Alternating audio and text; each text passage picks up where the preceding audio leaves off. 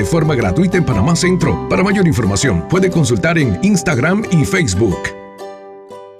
Las opiniones vertidas en este programa son responsabilidad de cada uno de sus participantes y no de esta empresa radial.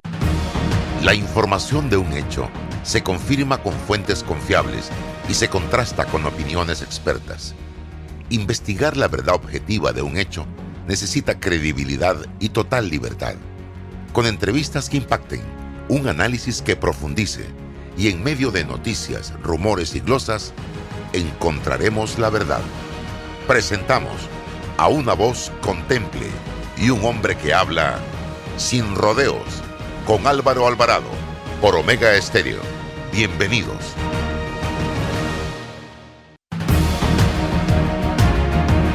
En Mi Bus seguimos modernizando el transporte público para brindarte un Panamá más conectado, reforzando las rutas complementarias de tu barrio para que llegues al punto de conectividad de tu zona. En el este, cuentas con la zona paga Metro Pedregal, en el norte, con la zona paga Los Andes, y en el centro, con la zona paga 5 de Mayo, en donde tendrás rutas troncales y corredores de alta frecuencia, y así puedes trasladarte de una forma más rápida y segura. Sigue avanzando en tu viaje realizando el transporte gratuito y aprovecha todos los beneficios en tiempo y dinero. Y recuerda, no bajes la guardia contra la COVID-19. Al viajar con nosotros, usa tu mascarilla, pantalla facial y gel alcoholado. Mi bus, la gente que mueve a Panamá. Desde que empieza un nuevo día, la vida nos da motivos para seguir adelante, por nuestra familia, por nuestros amigos, por nuestros sueños. Y en Caja de Ahorros, nuestro motivo eres tú. Acércate o ingresa a cajadeahorros.com.pa diagonal seguir adelante y elige una opción acorde a tus necesidades para que reactivemos juntos tus proyectos, porque nos sobran motivos para seguir adelante. Caja de Ahorros, el banco de la familia parameña. La información tiene diversas fuentes y opiniones. Aquí las encuentra. Está escuchando Sin Rodeos con Álvaro Alvarado.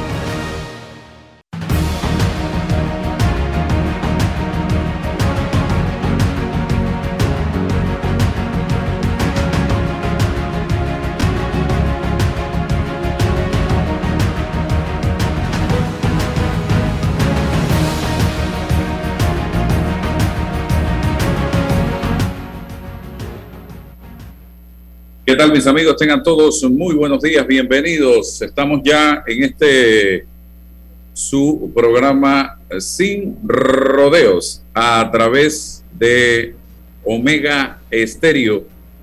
Eh, total cobertura nacional, estimados amigos eh, que me sintonizan en este preciso momento. Está con nosotros César Ruilova, como todos los lunes, martes, miércoles, jueves y viernes.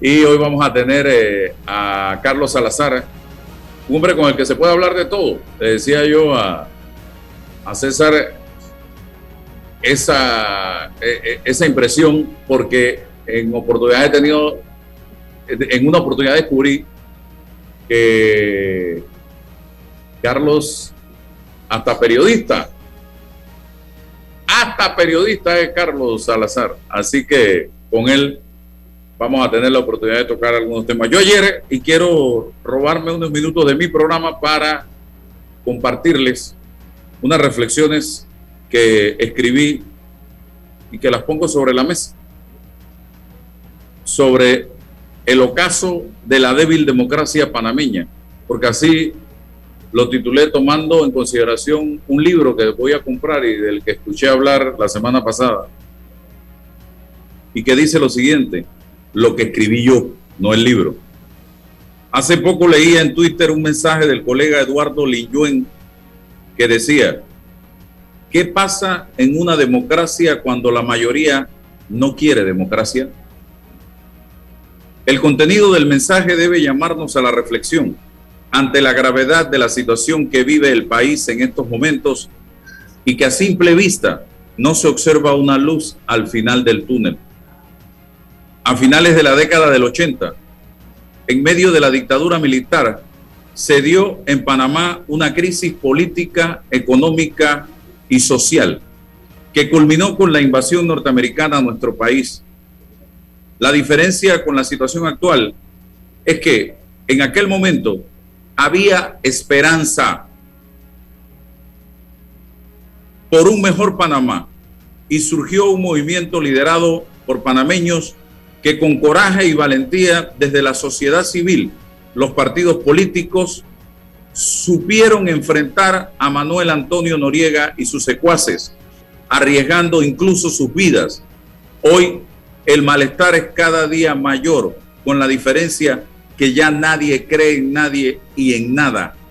Este panorama complica el surgimiento de un movimiento que pueda canalizar todo este sentimiento popular. Lo ocurrido este sábado a raíz de la decisión del Banco General de debitar miles de dólares de las cuentas bancarias de más de 11 mil clientes a nivel nacional, muchos de los cuales habían hecho arreglos acogiéndose al denominado alivio financiero. Es la punta del iceberg. El manejo que se dio al tema ha sido fatal ya que el comunicado de la institución bancaria no explica nada y el gobierno por su parte no ha transmitido una sola señal que devuelva la confianza y tranquilidad a los cuentavientes del sistema bancario panameño. ¿Qué me dice a mí que esta semana o quizás las próximas otros bancos no harán exactamente lo mismo? ¿Y qué les impide hacerlo? Es la pregunta.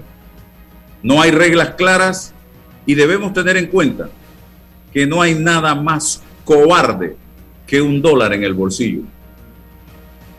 Otro elemento que se suma al malestar social actual es la inseguridad que estamos viviendo. Ya en cualquier lugar del país y a cualquier hora se registran balaceras y homicidios que según las autoridades están vinculados al narcotráfico. Quizás esa teoría sea la correcta, pero pienso que es muy simplista, ya que hoy el panameño se siente inseguro y con miedo. Un miedo que provoca que la gente se abstenga de salir a las calles en momentos en que necesitamos mover la economía.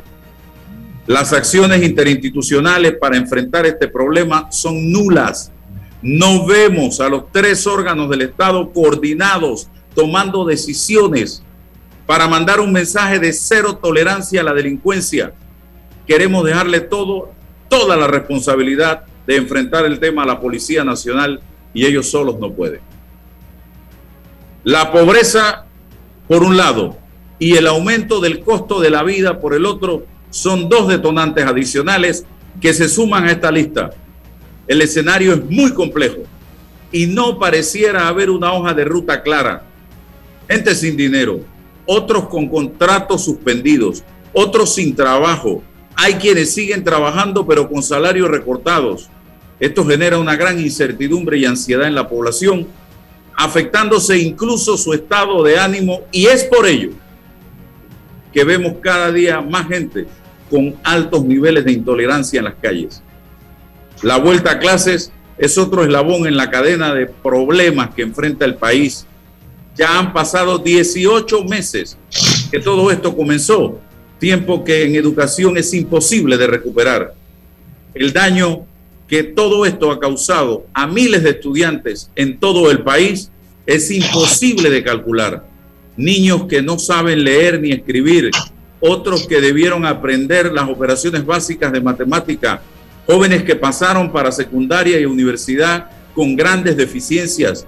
No podemos pasar por alto ante la situación económica de muchos padres, la gran migración de estudiantes del sector privado al público en los colegios como en las universidades.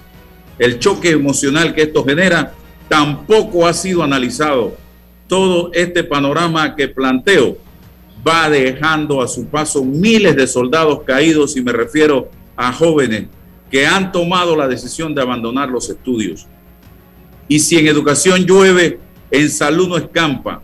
En este momento hay miles de panameños en una represa generada por el COVID-19 que necesitan exámenes, estudios especializados, procedimientos ambulatorios, cirugías especializadas, citas con especialistas, etcétera.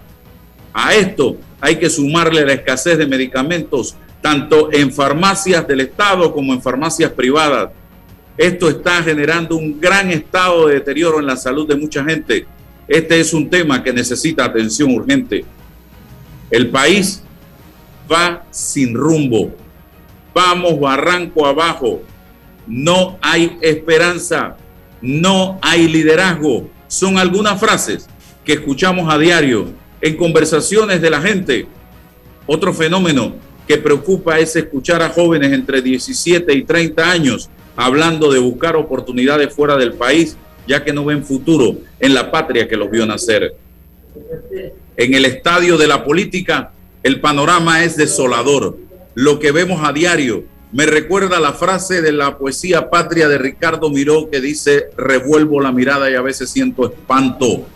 O aquella de Rufino Cuervo, el que decía, el que quiere conocer a Panamá que venga porque se acaba. Duele ver cómo dirigentes políticos cuya misión es la de orientar, aportar, resolver los problemas del país, se debaten en debates estériles y en una permanente lucha por acumular poder y riqueza. No hay debate de ideas. La corrupción está imparable y la justicia no ha ejercido el rol que le compete para frenar este flagelo que cada día nos hace más daño. Qué difícil ser optimista con un paciente en estas condiciones. Un médico diría a los familiares, su condición dentro de su gravedad es estable, para no decirle que las posibilidades de vida son escasas, al menos que ocurra un milagro. Ese milagro puede ocurrir, pero depende de todos nosotros que nos y ocurrirá en la medida en que el pueblo se una y deje de lado la indiferencia que nos caracteriza. Ese milagro ocurrirá el día en que la gente aprenda a elegir a sus dirigentes, viendo en ellos a esos hombres y mujeres que puedan cambiar la sociedad y no al politiquero que con una dádiva o con un discurso barato compran la conciencia de sus electores cada cinco años. No sigamos haciéndonos las víctimas de un sistema político cuando nosotros como sociedad tenemos gran parte de la culpa de lo que está pasando y no hacemos nada por mejorar la medida para devolverle, la medicina para devolverle la salud al paciente está en nuestras manos.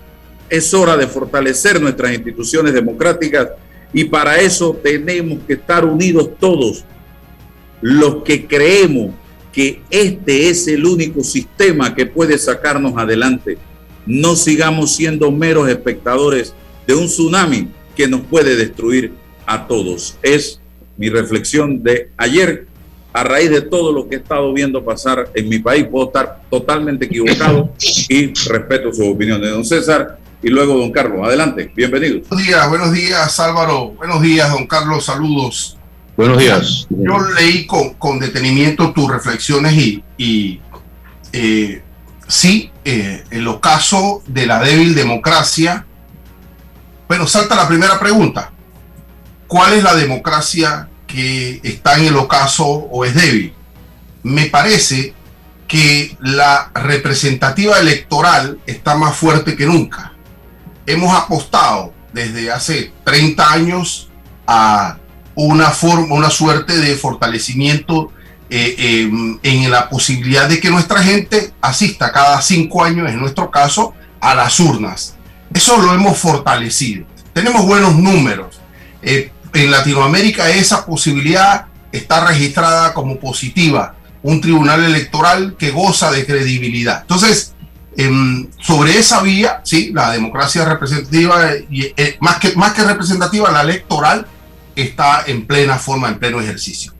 La representativa, bueno, hay una crisis de los partidos políticos, lo discutimos, lo debatimos, pero hay siete partidos políticos conformados en nuestro país, ya casi dos eh, solo le restan unas formalidades para constituirte, vamos a tener nueve partidos políticos. Hay más de 1.5 millones de panameños y panameñas inscritos en partidos políticos. Así que esa relación de crisis de los partidos políticos con lo que en la data existe, ahí algo nos está ocurriendo. Entonces, hay crisis de la democracia representativa respecto a los partidos políticos, lo decimos, pero vemos que en los datos está ocurriendo otra cosa con los panameños. ¿Será que no estamos analizando y debatiendo esos espacios? Y comparto contigo plenamente, a la democracia de fondo, la material, la participativa, sí está en crisis. Esa que nos permite participar en los procesos y en los, en los planteamientos y en los debates de nuestros problemas como sociedad, esa está en crisis. Pero eso no la discutimos, nos hemos perdido y encontramos en los espacios de las comisiones de reforma electoral, donde se discuten los reglamentos, los procedimientos, cuánto va a costar una campaña, cómo va a llegar un candidato por residuos o por tal. Esa es la que debatimos y hemos estado debatiéndola por 30 años, don Álvaro. Entonces, sí, la que es débil es la que no debatimos, la que no fijamos en el ideario y esa es la que está en franca crisis. Esa es la que no existe, diría yo. Bueno, esa es la que tenemos que plantear frente a la lógica de siempre. Nos representan los partidos políticos, los candidatos, ahora los independientes, y eh, se fortalecen cada día. Bueno, llama para la reflexión y para el debate confrontar ambas ideas, democracia representativa y electoral o la verdadera democracia participativa. Carlos. Carlos. Buenos días, don Álvaro. Buenos días, licenciado Relova. Placer. Lo escucho. ¿Cuál es su opinión? El país del país en este momento? Con mucho gusto. Eh, nosotros hemos venido construyendo un sistema democrático basado en un sistema político presidencialista, lo he dicho en muchas ocasiones, cuasi monárquico absolutista. Entre las reformas que debemos ver con, mucha seriedad es la del cambio de sistema. Eh, un sistema en el que del Parlamento sistema parlamentario mixto, es decir, con un primer ministro salido del Parlamento y un jefe de Estado que eh, esté a la cabeza del Estado y de muchas de las actividades que comparte con el gobierno que forma el primer ministro. Eso, eso daría un ejercicio periódico para renovar las fuerzas. Cada, a mitad de periodo, elecciones parlamentarias de un porcentaje del Parlamento y así sucesivamente. Esto es algo que toma mucho tiempo explicarlo, pero que debemos empezar a estudiarlo, analizarlo, a discutirlo, a ver qué nos conviene más. Claro que tanto el sistema presidencialista como el sistema mixto que yo planteo, ambos dentro del contexto del sistema eh, económico que Panamá eligió para su desarrollo y que ha dado algunos buenos resultados. Desafortunadamente en la parte política la lucha ha sido por el poder no aprendimos nada después de la invasión. La lucha hasta 1968 era por el poder. El periodo de los militares, la lucha era por el poder.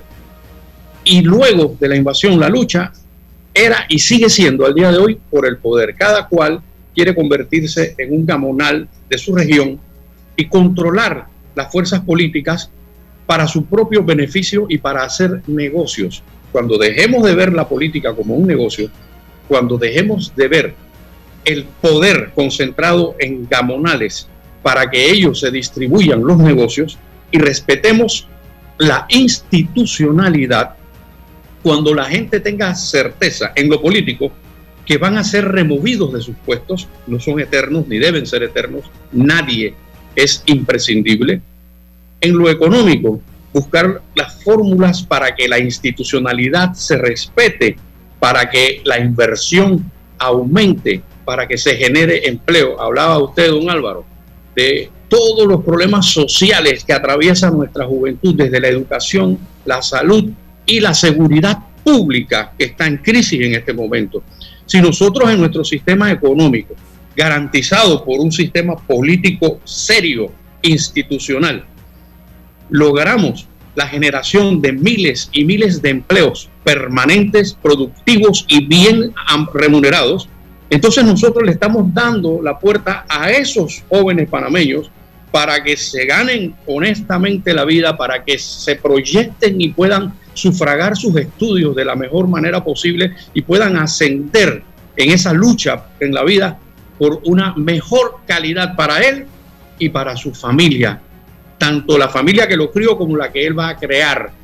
Y por otro lado, garantizando que en nuestro país haya oportunidades para todos los que somos panameños y los que han decidido convivir con nosotros, convertirnos en esa tacita de oro que sea atractiva para que vengan a invertir, para que vengan a, los turistas, para que vengan eh, eh, eh, todo tipo de, personas del mundo entero a ver lo que nosotros somos capaces de construir.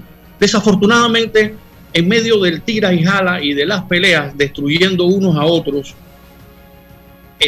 insultando unos a otros, saboteando unos a otros, desinformando. Algunos medios se especializan en la desinformación, otros eh, tergiversan la información y, de esa forma lo único que tú logras es la pérdida de credibilidad, desasosiego, desconfianza y nadie cree en nadie. Entonces vas a tener una sociedad disparándole unos a otros y vas a tener una sociedad autodestructiva.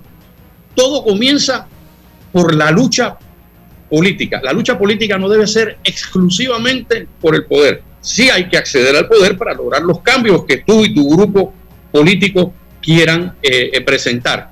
Hay que tener mucho cuidado porque por ahí yo escucho entrevistas eh, en muchos lugares, incluso he escuchado algunos entrevistados por usted, que hablan que nuestro sistema económico no funciona porque hay que cambiarlo radical. Y yo me pregunto, ¿qué, qué, modelo queremos poner? ¿El de Corea del Norte?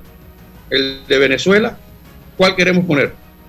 nosotros tenemos que alejarnos de los extremos Tampoco queremos aquí a un Bolsonaro iluminado o a un Pedro Castillo o a un ni de izquierda ni de derecha. Es decir, nosotros tenemos nuestra propia capacidad, nuestra propia fuerza intelectual. Los panameños tenemos un ejército de profesionales, de intelectuales, de gente capacitada para que actuando con buena fe pueda encarrilar todos los aspectos de la vida económica, política, social y afrontar las dificultades como esta pandemia, que era algo que nadie tenía programado, como los, por ejemplo, los eventos como los huracanes, los eventos que se puedan dar de manera introspectiva.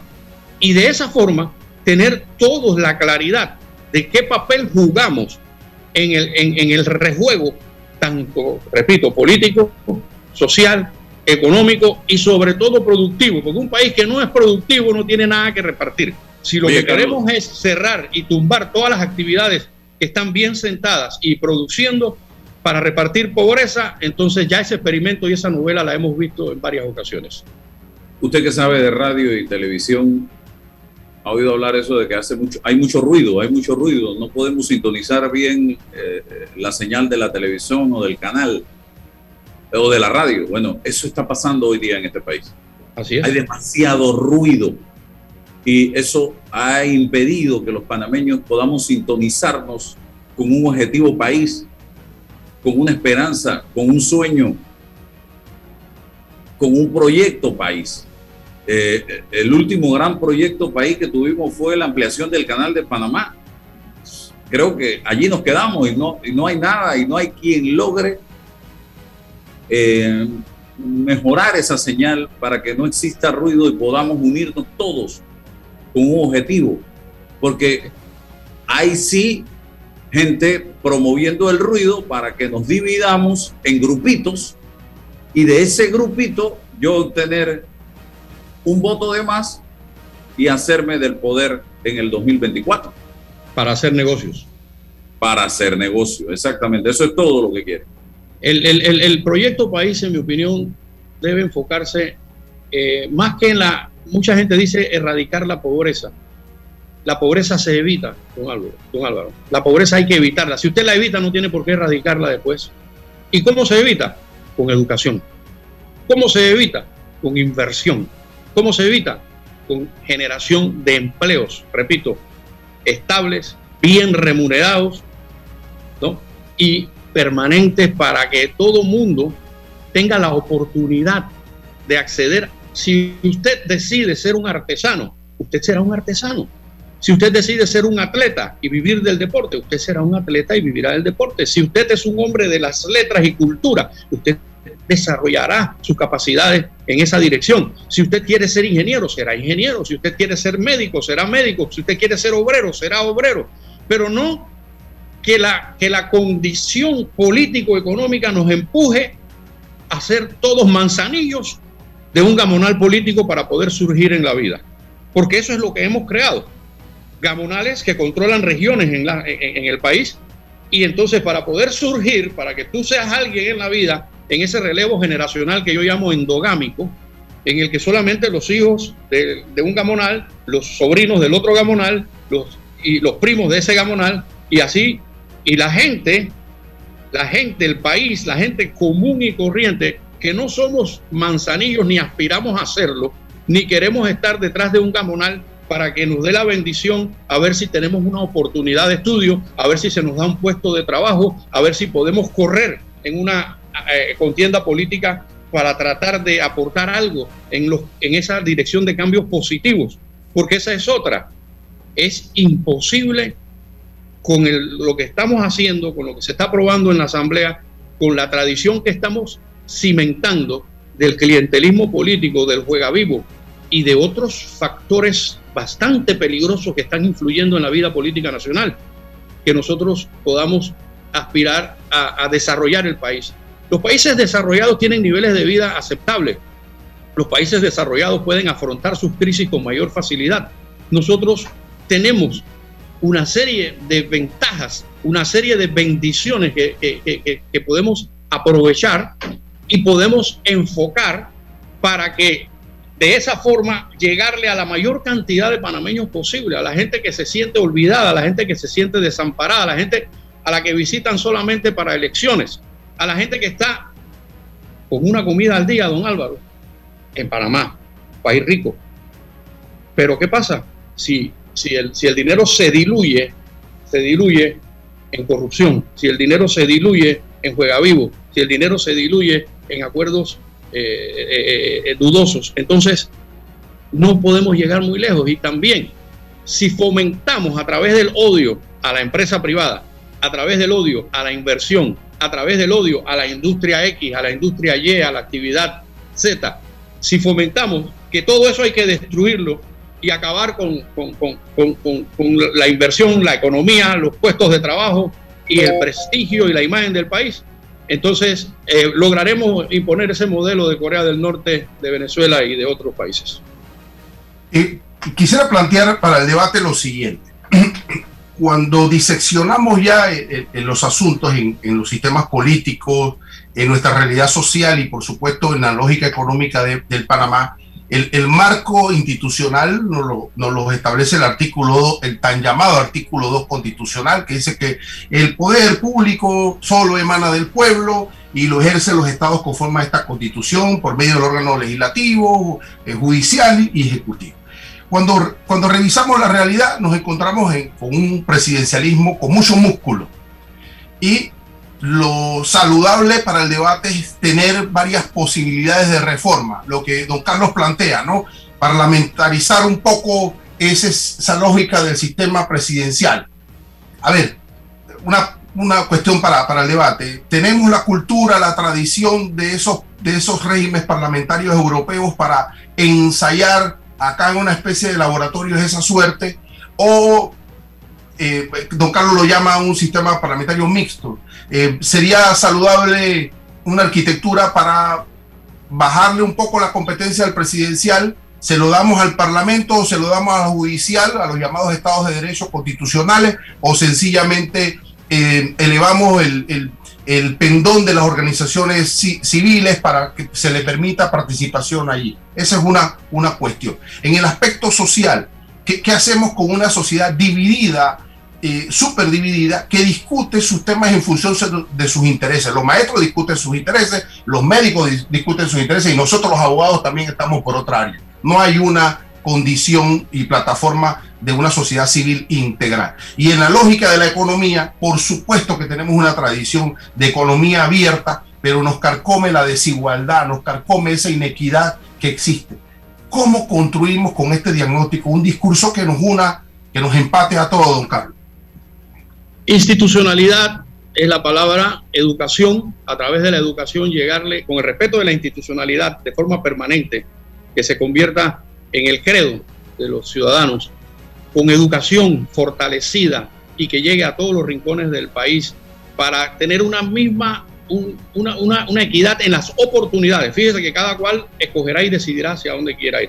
Con respecto al sistema mixto, se le llama a aquel donde hay un jefe de Estado y un jefe de gobierno. No solamente en Europa, Israel, por ejemplo, tiene sistema mixto, la India tiene sistema mixto. En Europa sí, el sistema, ah, Nueva Zelanda tiene sistema mixto. En Europa usted va a encontrar Italia, eh, Francia, Alemania. Observe los nombres que estoy mencionando, son países que tienen eh, eh, fuerza, Finlandia, que tienen, que tienen un desarrollo extraordinario y que tienen una sensibilidad social hacia sus poblaciones marcada, en donde esos niveles de desigualdad no se notan, no se encuentran.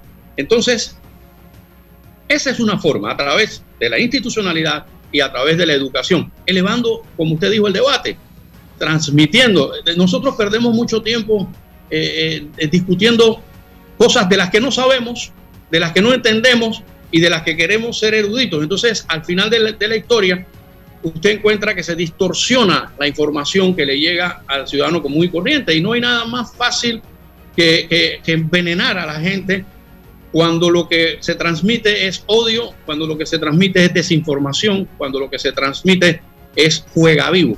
Nosotros, yo pienso que jugar vivo tiene validez en una cancha de fútbol, en una cancha de baloncesto, en un ring de boxeo, tiene validez jugar vivo. En la vida social, política, económica, jugar vivo no es aceptable. Hay que jugar limpio. Aquí hay que jugar limpio. ¿Por qué? porque hasta en el deporte te exigen el, fair play y el juego limpio. Sin embargo, allí es donde usted tiene que estar vivo para cualquier reacción inmediata. En la vida de nosotros los panameños, debemos empezar a no jugar vivo colándonos en las filas donde se hacen las compras, en las filas incluso de la vacunación, en la, en la fila para esperar la luz verde del semáforo. Esos que se van por los hombros, ese juega vivo, tenemos que erradicarlo y la única forma de lograrlo es a través de la educación ese mismo comportamiento de juega vivo en una fila de carros que no respeta al ciudadano que viene con el mismo interés del otro de llegar a tiempo a su lugar de trabajo, de estudio, de, recreo, de lo que sea, ese mismo se proyecta en la vida política. Se juega vivo, se le cercenan las oportunidades a quien debe tener las oportunidades. Se imponen a través de la cofradía de rufianes gentes eh, con, similitudes entre ellos y usted se encuentra que, cuatro millones y medio de panameños, casi cinco, tendremos que saber algún día cuando hagamos un, censo serio, eh, dependemos de lo que un grupito de personas que no están capacitadas, que no tienen la formación, el carácter, ni, la, ni, ni el conocimiento ético hacia el resto, hacia sus semejantes, son los que toman las decisiones y son los que influyen y son los que pagan y son los que compran. Y al final usted se encuentra que pasan elecciones, vienen elecciones, se van elecciones, pasan presidentes, todos traen la varita mágica y por ahí nos va a llegar un iluminado tipo Bukele un día y de repente nos vamos a encontrar todos ya en una situación de matarnos los unos a los otros, como está ocurriendo sin ser motivación política, está ocurriendo por los temas de criminalidad y de, y de, y de desasosiego que hay en Carlos. Carlos, eh, si hay algo en lo que usted tiene conocimiento es en el tema minero. Y hoy, hoy eh, el país enfrenta una responsabilidad histórica frente a un tema de esta naturaleza que es muy importante para hablar de este tema, leer y escuchar de ese tema. Yo no puedo sentarme aquí a hablar de un contrato entre el Estado y Minería y Minera Panamá si yo no me he leído el contrato entre el Estado y Minera Panamá. Yo no puedo sentarme aquí en este medio porque sería irresponsable hablar de los porcentajes que le da Chile y otros países de la región a las empresas mineras en sus países si yo no sé realmente cuál es el porcentaje y en base a qué es el porcentaje que se les da. Bueno, hoy en Panamá hay mucha gente hablando de porcentajes de 50, 60%. Hay mucha gente hablando del contrato, hay mucha gente hablando de experiencias de otros países sin tener realmente el conocimiento. Explíqueme cómo es este proceso para que una empresa minera, y brevemente, porque el tiempo en radio usted lo sabe, vuela, llegue a un país y empiece a exportar una onza de cobre o de oro. Dígame, o de mineral. lo más rápido que pueda. Eh, con respecto a, las negociaciones, no, no, puedo abordar nada que tenga que ver con las negociaciones. que quede claro que, que, Carlos no trabaja para Minera Panamá. y no estoy autorizado para hablar de nada de las negociaciones. Eh, por un lado. Por otro lado, yo le puedo hablar de la industria en general. La industria en general requiere de una inversión extraordinariamente grande desde la, desde la creación de la empresa, cualquier empresa que se llame, hasta la obtención de las concesiones de exploración, que es con lo que se inicia. Y es conocido que de todas las aplicaciones de concesiones de exploración, solamente el 2%, el 2% se convierten en minas. ¿Usted quiere ver eso matemáticamente demostrado? En Panamá, más de 400 aplicaciones y concesiones de, exploración han existido. Sin embargo, aquí habrá en su momento top 8 minas produciendo, es decir, 8 de 400, 2%. Por esa razón es que los estados no invierten en, exploración minera, porque para esos recursos se necesitan para las otras necesidades que tiene el país. Y por eso es que hay empresas especializadas en el mundo entero, y en Panamá también, que invierten en la exploración. Porque invierten en la exploración, ya que cuando se da un, un descubrimiento, ese permite cubrir todas las inversiones de, estudio, de análisis y de exploración donde quiera que se hayan encontrado.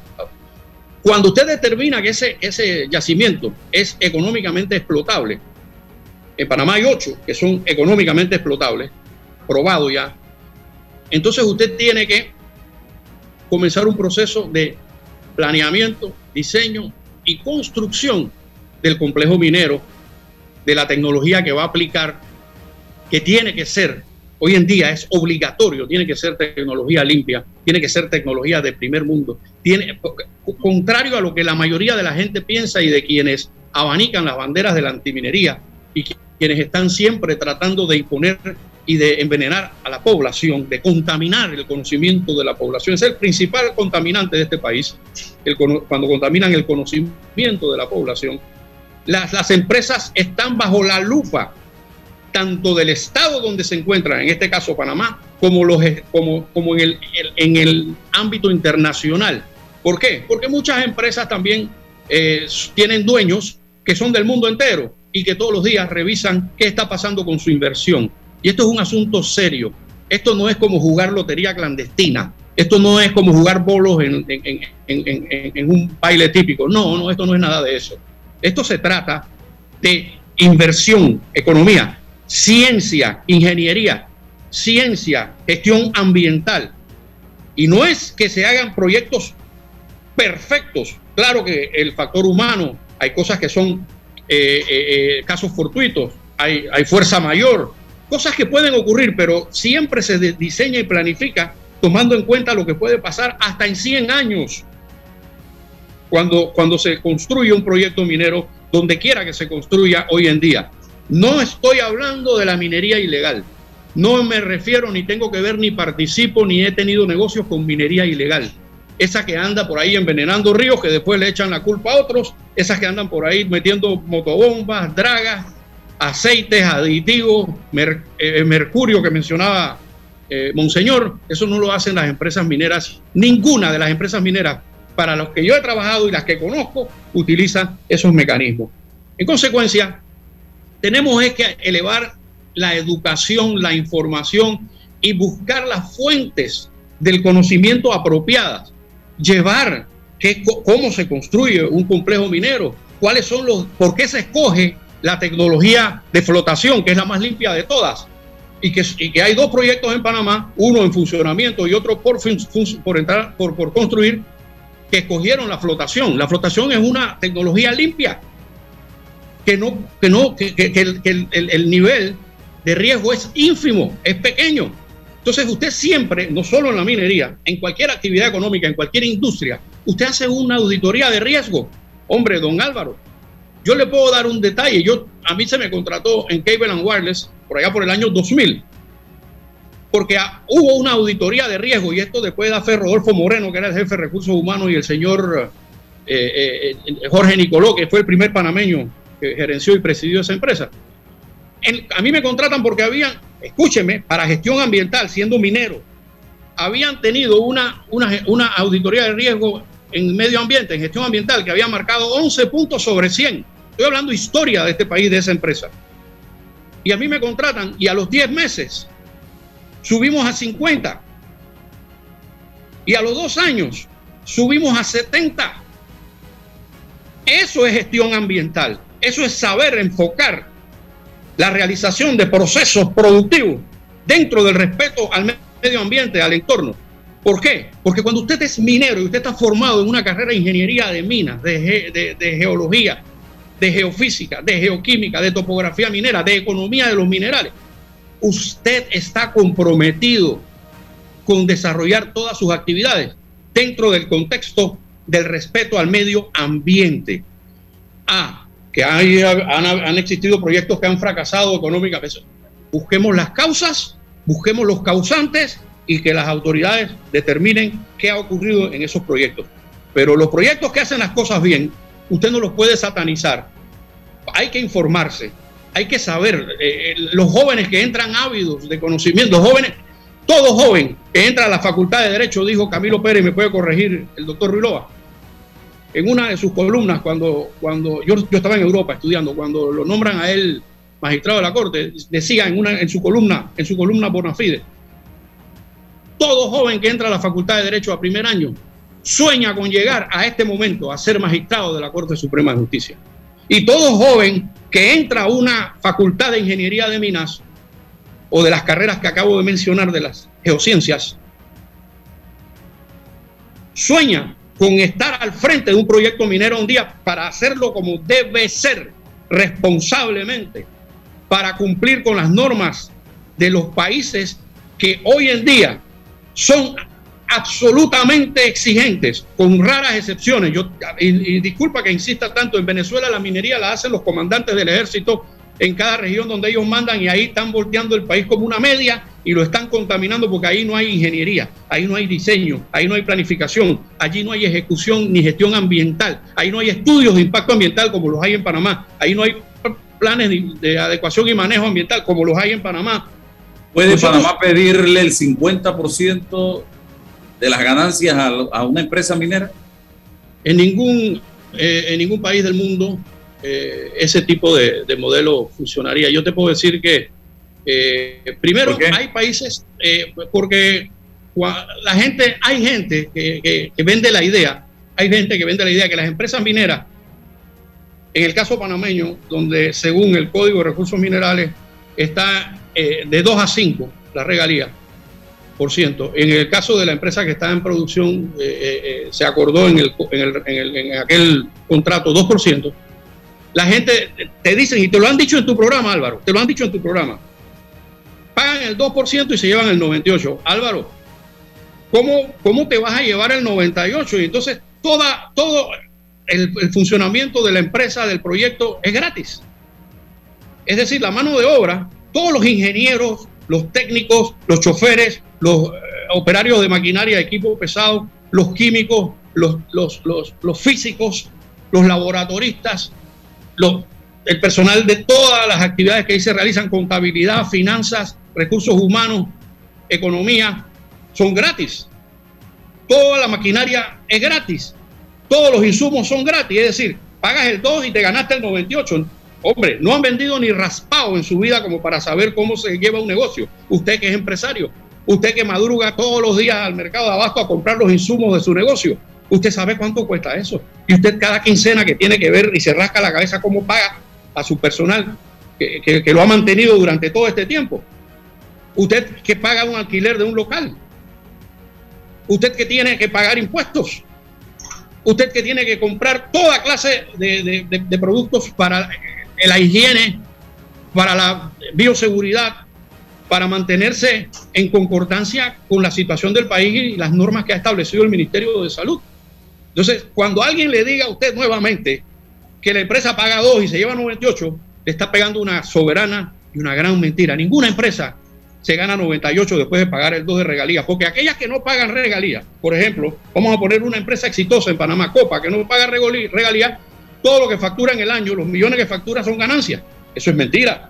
Ellos tienen que pagar aviones, tienen que pagar pilotos, tienen que pagar todo lo que he mencionado en materia de inversión. Don Carlos, hace 2500 años los filósofos clásicos decían que la justicia está en el punto medio y eso es una enseñanza que yo trato de cultivar siempre en el análisis, el punto medio que genera el equilibrio. Pero nosotros los neófitos en el tema de minería, nosotros los neófitos en el tema de minería, desconocemos la, técnica, las, especialidades. Y sí nos retroalimentamos de la, de, la, de la vocería de los que saben. Pero parece que en este tema, con independencia de Minera Panamá, no encontramos el punto medio. Es decir, la minería o funciona o no funciona. Estos conceptos de desarrollo sostenible eh, que están en el punto medio parece que no, no, no llegan a buen puerto cuando ambas corrientes se, se enfrentan. Hay posibilidad, insisto, fuera del tema de Minera Panamá, hay posibilidad de, de, de, diálogo, de debate entre estos extremos que, que, para el resto de los panameños que no sabemos, vemos de uno y otro lado. Pero ¿Dónde se supone que tenemos para la construcción de una política minera en Panamá, construir diálogos que, hagan encuentro de, estos grupos y buscar el punto medio? ¿Esa posibilidad existe? Por supuesto, y existe a través de lo que mencionaba al principio de mi intervención antes de que, trajeran a colación el tema minero.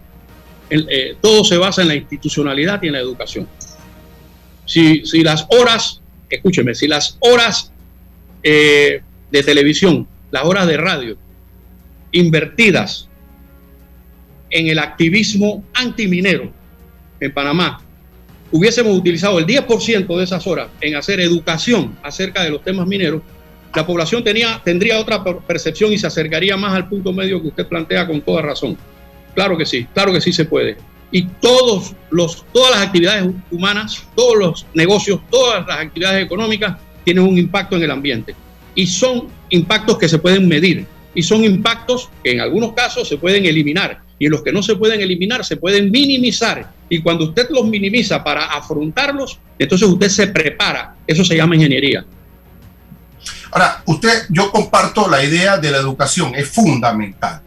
Pero, don Carlos, aquí hay gente intelectualmente muy preparada, pero no le interesa el debate, no le interesa asomarse al debate, no le interesa participar. Yo no sé por miedo a qué, pero tenemos intelectualidad, tenemos gente que, que conoce la cuestión del Estado, pero no es ciudadano, o sea, no se interesa por la cosa pública. No basta solo la, la intelectualidad o el conocimiento académico, requerimos civismo. ¿Qué pasa con eso? Precisamente puede que haya frustración en la comunidad, en la sociedad como tal, debido a la forma como se ha venido manejando eh, eh, el tema político, que es de donde arrancan todos los males de nuestra sociedad. Carlos, ¿qué puede representar para el país el desarrollo minero en términos económicos? Mira, por encimita. empleo y demás. Por encimita, por encimita, con los ocho proyectos que te digo que son económicamente explotables, estaríamos hablando del 14,3% del, del Producto Interno Bruto. Dos veces el canal de Panamá. ¿por cuánto tiempo pudiéramos estar eh, activados en materia minera? Bueno, por las reservas que tenemos, nosotros tenemos reservas que pueden alcanzar hasta que podamos trabajar más de 100 años en algunos casos. ¿Y por qué negarle la posibilidad a esta industria, con responsabilidad, lógicamente, como lo hemos dicho, de llevar adelante estos proyectos en Panamá? ¿Cuál es la razón? Bueno, es que ha habido una campaña sistemática antiminera, porque también es, la antiminería es un gran negocio también, eso tenemos que entenderlo, y que ha logrado calar por la forma como, tan simple como, como venden eh, las historias, eh, los cuentos, los videos, la propaganda. Esto es propaganda del mejor estilo, del, sentido de la palabra propaganda, ¿verdad? Que no es lo mismo que, publicidad ni, ni que propaganda. La forma tan agresiva y la forma como se le abrieron las puertas durante un periodo. Afortunadamente algunos medios importantes se dieron cuenta de, que los estaban utilizando y, han puesto un alto y han dado, han empujado un poco más hacia el centro la balanza, como menciona el doctor Ruiloa, y poco a poco, poco a poco, yo llevo, yo llevo 35 años haciendo docencia en los periódicos, en la televisión, en la radio, en las escuelas, en las universidades, dictando conferencias y en las comunidades que me ha tocado trabajar dentro y fuera del país, en muchos lugares, en muchos países. Entonces, eh, e-, ese es el camino que nos queda, ¿verdad? Hacer los ajustes necesarios, hacer de la información lo debido. Yo le mandé a don Álvaro una tabla con regalías para que viera que esas que estaban pasando en algunos canales de televisión eran falsas, eran inventos, eran tergiversación de la información. Y, pero, pero todavía no he visto que pongan en ningún lado esa tabla para que le expliquen a la gente y hagan docencia con ella. Se me acaba el tiempo. ¿Qué es el, ¿Cuál es el mineral que, eh, que más se puede explotar en Panamá?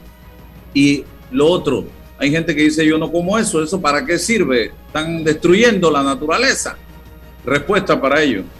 El primer, en primer lugar, el mineral es el cobre, después el oro y la, plata. También tenemos mucho manganeso, también eh, tenemos otros minerales, pero fundamentalmente cobre, oro y plata. Mire, eh, yo no como eso, la persona que dice eso tiene que cerrar los ojos y no tocar nada en su casa, nada de la cocina, nada de su carro, nada del televisor, nada del, celular, nada, nada eh, del transporte, no puede, no puede subirse a un avión, a un carro, a un barco, nada, porque todo lo que hacemos todos los días viene de la industria minera. A, punta de tinaja, punta de tinaja. es minería no metálica porque la arcilla con la que se hace la tinaja se extrae de la roca también. Bueno, ahí está alto y claro y es la primera. Vendrán otras conversaciones con usted, don Carlos. Siempre, es un honor y sabe que somos parte del equipo. Lastimosamente las actividades nos tienen, ¿no? para seguir haciendo docencia. Yo creo que lo que usted hace es, vital, hacer docencia para el país. Vámonos al cambio y regresamos. Muchas gracias, don Álvaro. En Caja de Ahorros tenemos préstamos personales para la doctora, para el de la empresa privada, para la profe, para el jubilado, para el funcionario, para el policía para todos. Solicita el tuyo y con el desembolso participas para ganar un año de tu nuevo préstamo gratis. Caja de Ahorros, el Banco de la Familia Parameña. Aprobado por la JCJ mediante resolución número MEF RES 2021-1649 del 4 de agosto de 2021. Promoción válida del 15 de agosto al 31 de octubre de 2021. Ver términos y condiciones en www.cajadeahorros.com.pa. ¿Sabías que... El yacimiento de cobre Panamá es un pórfido de cobre. Esto significa que el cobre está acompañado de otros minerales, que en nuestro caso, oro, plata y molibdeno en menores cantidades. Cobre Panamá. Estamos transformando vidas. Déjate llevar por la frescura del pollo melo. Panameño como tú. Déjate llevar por la frescura del pollo melo. Variedad y altos estándares. la calidad es una promesa para llevarte el pollo melo siempre fresco hasta tu mesa. Déjate llevar con la frescura del pollo melo. Por su sabor y calidad lo prefiero. Déjate llevar con la frescura melo. Estimado usuario, evita sanciones. No te quites la mascarilla ni la pantalla facial. No ingieras alimentos y ningún tipo de bebidas dentro de trenes y estaciones. Respeta las normas. Cuida tu metro. Descarga ya la nueva billetera electrónica nacional BEN de Banco Nacional de Panamá, tu app de cuenta virtual que te permitirá realizar pagos, consultas, recargas, transferencias y retiros en cajeros automáticos, todo de manera fácil, rápida y segura. Envía y recibe dinero utilizando tu celular. Banco Nacional de Panamá, grande como tú. En Mi Bus seguimos modernizando el transporte público para brindarte un Panamá más conectado reforzando las rutas complementarias de tu barrio para que llegues al punto de conectividad de tu zona. En el este, cuentas con la zona paga Metro Pedregal, en el norte, con la zona paga Los Andes, y en el centro, con la zona paga 5 de Mayo, en donde tendrás rutas troncales y corredores de alta frecuencia, y así puedes trasladarte de una forma más rápida y segura. Sigue avanzando en tu viaje realizando el transporte gratuito y aprovecha todos los beneficios en tiempo y dinero. Y recuerda, no bajes la guardia contra la COVID-19. Al viajar con nosotros, usa tu mascarilla, pantalla facial y gel alcoholado. Mi bus, la gente que mueve a Panamá. Oye, ¿tú ya te vacunaste? No, aún lo estoy pensando. Pero si las vacunas son una esperanza de volver a una vida normal y salvar vidas. Hoy desde Panama Ports queremos enviarle un mensaje a los panameños. Vamos todos a vacunarnos como un país que quiere salir adelante, con positivismo y buena actitud. Por eso, ponle el hombro al COVID-19 para que juntos podamos salir adelante. Presta atención a los lugares y días donde estarán vacunando. Panama Ports, 25 años unidos a Panamá. Bueno, me voy a comer con una estrella. Mm. Espérate, ¿y tu esposa sabe? Claro, ella sabe que la estrella del sabor es American Star. Y por eso en la casa comemos delicioso. American Star, el tasajo, jamón, chorizos y embutidos más suaves, económicos y con el sabor que le gusta a todos. ¡Oh! ¿Me invitas a conocer esa estrella? Busca la estrella roja y azul American Star, la estrella de tu cocina. Hay un delito que va en aumento, que se aprovecha de la buena fe de los ciudadanos. Yo estoy aquí construido aquí en mi carro solamente suyo y mi persona. Entonces quiero que usted me diga, ¿tiene el dinero completo o tiene usted un abono? Que realiza estafas por medio del comercio electrónico y que suplanta tu identidad. Ese es el ciberdelito, con un aumento del 225% en el primer trimestre, convirtiéndose en el delito con mayor incidencia en el último año. Estos grupos de crimen organizado generan 20 mil dólares diarios aproximadamente al cometer estos delitos. Si alguien te solicita dinero por redes sociales, antes de depositar, llama a esa persona y confirma la información. El ciberdelito es real. Denúncialo al 507-2988 o al 104. Un mensaje de la Policía Nacional, el Ministerio Público y esta emisora. Desde que empieza un nuevo día, la vida nos da motivos para seguir adelante, por nuestra familia, por nuestros amigos, por nuestros sueños. Y en Caja de Ahorros, nuestro motivo eres tú. Acércate o ingresa a cajadeahorros.com.pa diagonal seguir adelante y elige una opción acorde a tus necesidades para que reactivemos juntos tus proyectos, porque nos sobran motivos para seguir adelante. Caja de Ahorros, el banco de la familia parameña.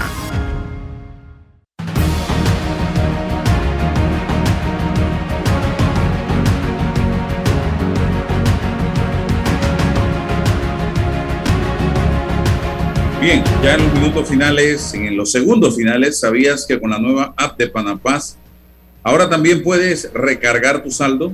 No te compliques, descárgala gratis, ingresa al menú en recargas y sigue los pasos. Mantén tu saldo siempre positivo desde la comodidad de tu celular y aprovecha todas las ventajas de la nueva app de Panapaz y a disfrutar porque la vida es un viaje. Y empieza este mes de septiembre al 0% de interés con Credit Corban. Te compramos el saldo de tus tarjetas de otros bancos al 0% por 13 meses. Además, recibes la membresía gratis el primer año. Promoción válida hasta el 30 de septiembre. Para mayor información, ingresa a www.creditcorban.com o llámanos al 800-7555. Credit Corban cuenta con nosotros. Cinco segundos. Cinco segundos. Recomiendo, ahora que hablas de serie, la serie ¿Cuánto vale la vida? Está en Netflix. Un caso de la vida real sobre el 11S, que nos pone en perspectiva a nosotros cómo resolvemos un asunto de ese nivel en nuestra perspectiva. Hablo de, los, de las víctimas del 11S y cómo ese gobierno logró articular una especie de respuesta ante esa desgracia. Nosotros tenemos temas vigentes como dietilín, glicol, los, los quemados en los buses y todavía hay desesperanza sobre este asunto. Bien, gracias. Si Dios nos da permiso, mañana 8.30 de la mañana nos volvemos a encontrar. Hasta mañana. La información de un hecho se confirma con fuentes confiables y se contrasta con opiniones expertas. Investigar la verdad objetiva de un hecho necesita credibilidad y total libertad. Con entrevistas que impacten, un análisis que profundice